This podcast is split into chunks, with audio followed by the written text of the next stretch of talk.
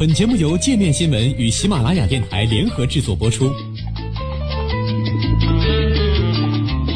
界面新闻五百位 CEO 推荐的原创商业头条，天下商业盛宴尽在界面新闻。更多商业资讯，请关注界面新闻 APP。沙特铁腕反腐对投资者意味着什么？短短几天内，沙特阿拉伯王储穆罕默德·本·萨勒曼新成立的最高反腐委员会已经逮捕了至少十七名王子和三十八名高官。被逮捕人士中包括亿万富豪瓦利德王子。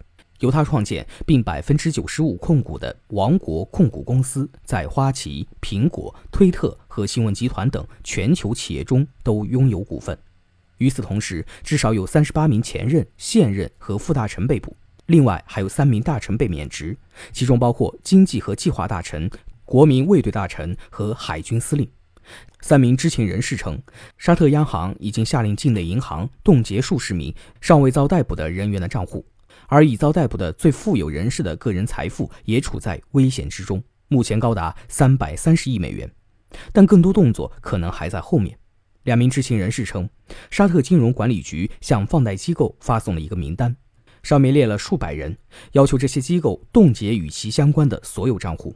沙特国王萨勒曼在一份谕令中称，新的反腐行动是一个积极改革议程中的一部分。旨在解决近几十年来阻碍沙特发展的长期存在的问题。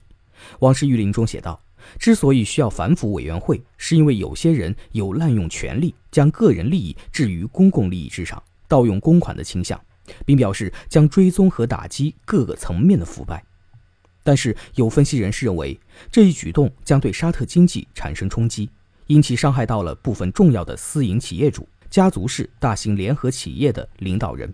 沙特的非石油经济中很大一部分都是由他们创造的。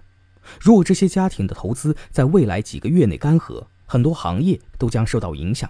尤其是现在，由于油价低企以及财政紧缩措施，沙特经济正深陷衰退中。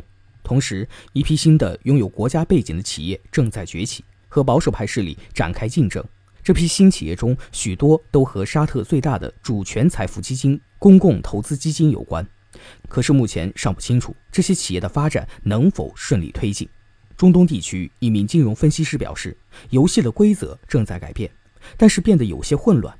即便那些之前认为自己在规则之内的人都不知道明天是否依旧在这些规则之内。该分析师还称，沙特的一些私人企业家正想方设法在他们还可以的时候将资金转移出去。金融服务公司 Edward Jones 的分析师伯格认为。目前存在不确定性，沙特正在寻求经济多样化。如果这种不确定性长期存在，那些本想投资沙特的西方公司也会被吓退，就像卡塔尔危机一样。一旦纷争浮出水面，投资者们就会意识到海湾地区国家的政治风险。去年夏天，包括沙特在内的多个国家和卡塔尔断交，并对其实施贸易和旅游封锁。